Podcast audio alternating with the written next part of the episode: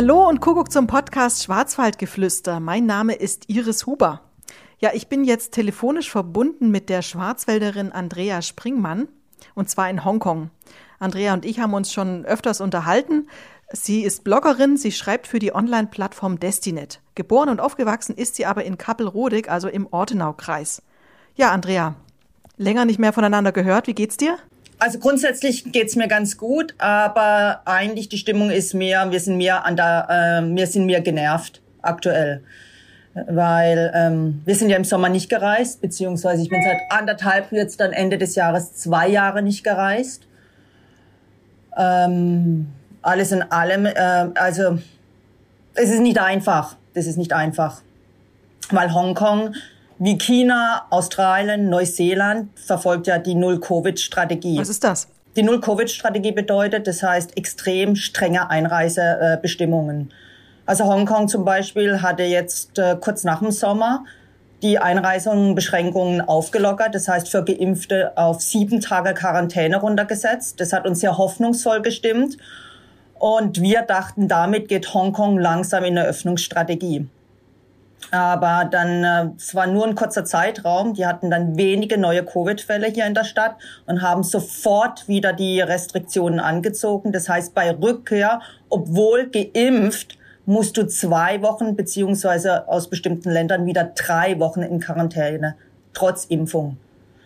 Und das macht das Reisen unmöglich. Ist es deiner Meinung nach berechtigt, dass man drei Wochen Quarantäne ansetzt, wenn man doch schon geimpft ist? Schwierig finde ich das. Es ist echt schwierig, weil du, ähm, du musst in Hongkong, also Australien und Neuseeland macht das ja als Gleiche. Ähm, man weiß jetzt so viel inzwischen über Covid. Man hat sehr gute Testverfahren. Man ist geimpft. Das sind drei Wochen ist extrem lang. Das ist, das ist fast unmöglich. Ich kenne Familien, die waren drei Wochen in Quarantäne. Die waren im Sommer in Europa. Die kommen zurück und gehen drei Wochen in Quarantäne.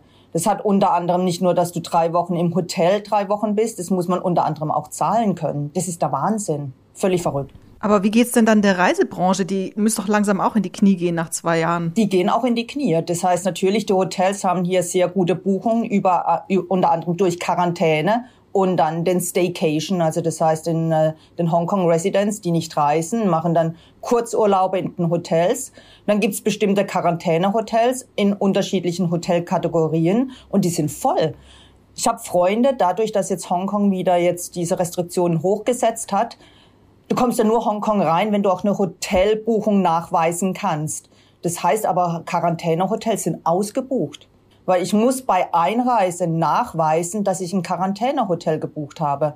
Und die sind ausgebucht in Hongkong. Die sind auf Mitte, Ende September ausgebucht. Du kriegst kein Zimmer. Und das ist völlig verrückt. Das heißt, du sitzt eigentlich fest. Und jetzt nach anderthalb, zwei Jahren, das ist äh, natürlich auch ähm, äh, touristische Leistungsträger, wird es schwierig werden, kleinere Agenturen, weil es gibt keine Öffnungsstrategie. Also wir wissen nicht, wann, wann aufgemacht wird. Schwierig. Ja, so hört sich auch wirklich an. Das heißt, du warst jetzt auch wirklich zwei Jahre nicht mehr in deiner Heimat im Schwarzwald, richtig? Richtig. Weil meine Kinder sind auch nicht geimpft. Also unter zwölf ist keine Impfung. Kinder zwischen zwölf bis 18 werden jetzt auch in Hongkong geimpft. Dazu kommt natürlich das Problem, wieso Hongkong auch nicht aufmachen kann. Ähm, die haben, die Impfquote ist im Moment bei 70 Prozent. Ist nicht schlecht, oh. aber das Problem, die Älteren sind nicht geimpft.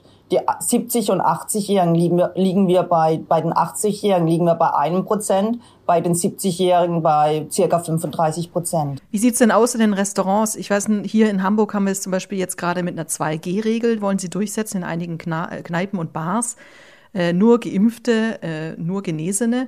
Wie sieht's denn da aus mit den Restaurants? Nee, Restaurants und Bars, die, diese Regel haben wir nicht. Also das heißt, du, du kommst in jedes Restaurant, in jede Bar kommst du rein. Also Bar nachts musst du den Impfnachweis, also nur Geimpfte. Restaurants haben sie äh, eine Leave Me Home App. Das heißt, du kannst dich nur, musst dich mit einer App registrieren.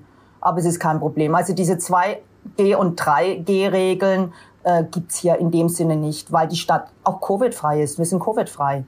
Und wenn du jetzt nach Deutschland schaust, äh, was für ein Gefühl hast du, was die Covid-Maßnahmen angehen?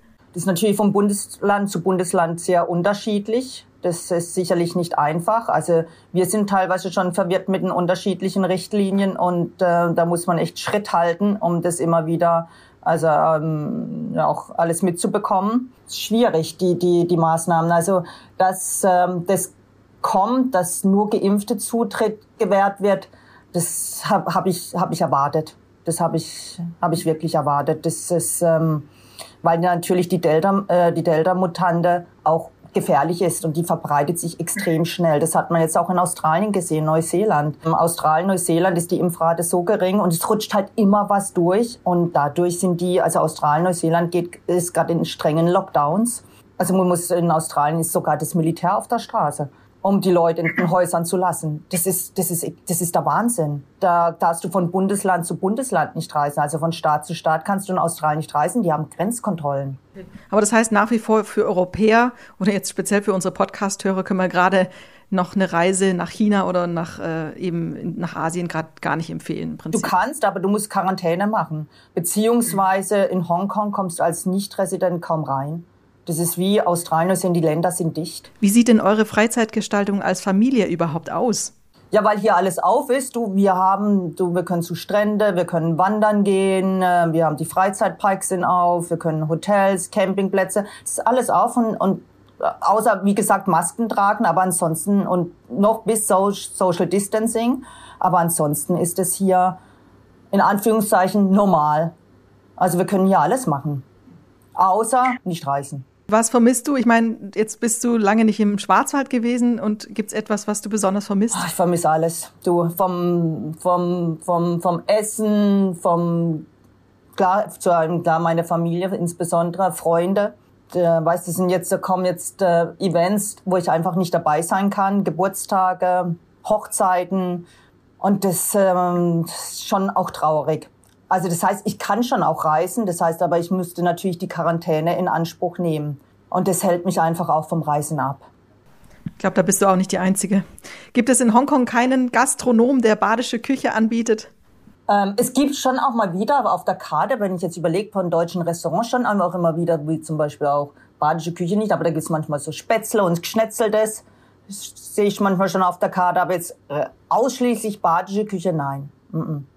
Leider nicht. Aber du kannst zumindest mal ein bisschen Deutsch essen gehen, ne? Ja, das mache ich schon, machen wir schon auch mal mit den Kindern. Und wir, wir kochen dann auch, jetzt im Sommer haben wir auch mehr Deutsch gekocht und Badisch gekocht. Haben sozusagen auch eine Schwarzwälder Woche ausgerufen, wo wir dann auch Sachen machen, die auch was mit der Heimat zu tun haben, weil das ist auch für meine Kinder wichtig, auch dieses Gefühl von Heimat.